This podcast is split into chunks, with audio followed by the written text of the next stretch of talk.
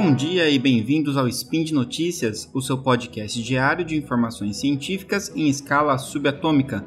Eu sou André Bach e hoje, dia 18 Borean no calendário Decatrian, ou se você preferir, dia 16 de fevereiro no calendário gregoriano, vamos falar de medicina e saúde.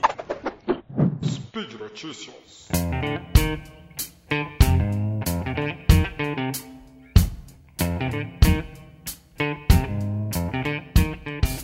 Bom, tem uma coisa que muitos profissionais de saúde e na verdade qualquer pessoa de modo geral tem dificuldade em entender e isso acaba gerando condutas que acabam sendo problemáticas, mesmo quando existe boa vontade ou boas intenções é, daquele profissional de saúde ou da pessoa que está falando ou recomendando uma determinada intervenção. Quando a gente fala que a gente deve se basear em evidências na hora de fazer um tratamento, isso é diferente de se basear em hipóteses plausíveis, mesmo que sejam hipóteses científicas plausíveis. Como assim? Bom, existe uma espécie de um filtro que é quase invisível para as pessoas que não exercitam o pensamento científico, que na verdade se resume a quase todos nós, porque isso não é algo incentivado no nosso dia a dia. Tudo que de fato funciona hoje como por exemplo uma vacina para uma doença ou até mesmo um smartphone que você está usando aí para ouvir esse podcast, um dia foi um palpite de alguém, um palpite de um cientista, uma hipótese que provavelmente foi testada exaustivamente até chegar a você na forma de um produto final, ou de um tratamento, ou de uma intervenção. Muita coisa deu errado nesse caminho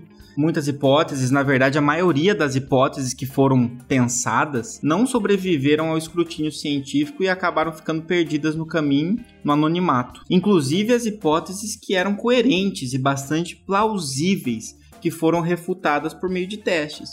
Então, por mais que um cientista ele tenha uma hipótese é, que faz muito sentido, plausibilidade vem disso, de fazer sentido. Faz sentido que isso funcione faz sentido que esse tratamento dê certo.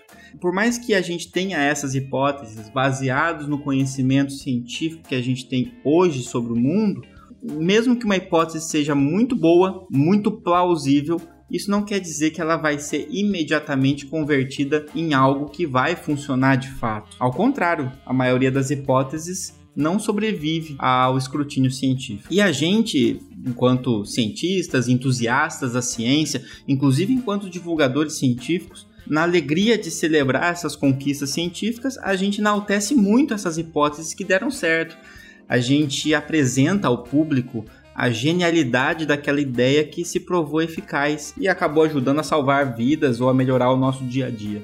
Quando um cientista anuncia muito feliz que uma vacina deu certo, ou que uma invenção funcionou, ou que um novo medicamento surgiu, é muito agradável poder divulgar ah, essas conquistas científicas. A gente gosta de mostrar a beleza das ideias científicas, mas na verdade a gente está mostrando apenas a beleza das ideias científicas que deram certo. Ou melhor, das raras ideias científicas que deram certo, frente a uma imensidão de hipóteses que tivemos que descartar porque não sobreviveram. Então, o que a gente pode perceber aqui é que a gente está condicionado a vincular uma hipótese plausível de um cientista automaticamente com produtos ou tecnologias que se mostraram úteis e eficazes. E a gente ignora completamente a imensa maioria das hipóteses que não sobrevivem. E qual que é o risco da gente fazer isso, de olhar só para o lado que dá certo da ciência? Muitos profissionais de saúde que têm algum conhecimento fisiopatológico, farmacológico, imunológico e etc., formulam hipóteses de que, por exemplo, talvez uma vitamina deva resolver um problema de saúde, pode aumentar a imunidade. Talvez esse vermífugo aqui possa tratar um determinado vírus que causou uma pandemia. E aí, com base nessas hipóteses, acabam tomando decisões clínicas apenas porque em algum grau essas hipóteses fazem sentido para a pessoa que levantou essa hipótese. Segue uma certa lógica, é uma lógica interessante, coerente até certo ponto, vendável e que é comprada pelos pacientes que se encantam com esse vocabulário técnico e com essa coerência de raciocínio. E o que, que vai acontecendo? Esse profissional vai ganhando uma, uma segurança ilusória baseado nessa plausibilidade.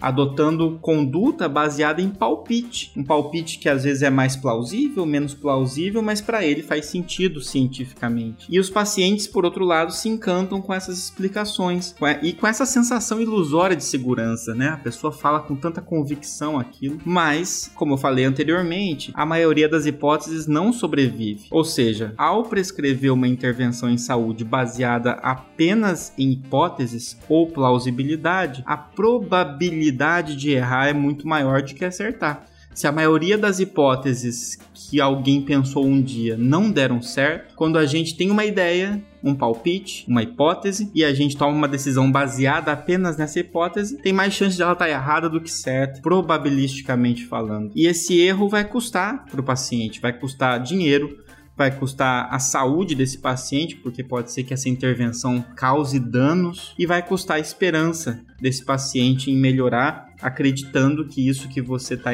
fazendo de intervenção realmente é eficaz. Então, esse é um motivo muito importante, não é o único mas é um dos motivos mais importantes para que a gente tenha serenidade frente ao paciente. Existem momentos que a gente não tem evidências científicas, de fato, hipóteses que foram testadas e resultados científicos para que a gente possa agir de acordo com esses resultados. Então, muitas vezes, a não prescrição de algo, a não utilização de um tratamento é probabilisticamente mais benéfica do que a prescrição irracional e sem ser norteada por evidências. Então, esse fica o alerta de hoje aqui nesse spin. Espero que vocês tenham gostado, que tenha acrescentado de alguma forma.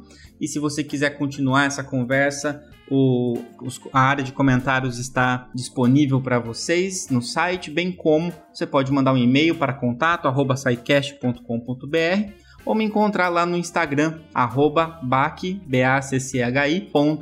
É bom lembrar também que este e outros podcasts aqui do Deviante científicos só existem graças ao apoio de vocês, tanto ouvindo, mostrando para outras pessoas, compartilhando é, a, também dando a nota lá para nós nos aplicativos e também, logicamente, participando do nosso programa de patronato. Um grande abraço a todos e até o próximo Spin de Notícias.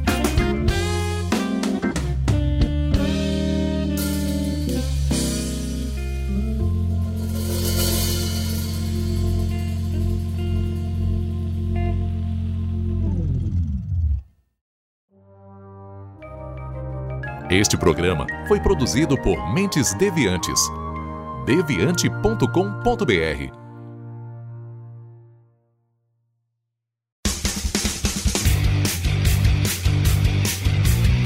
Cortes, edição de podcast.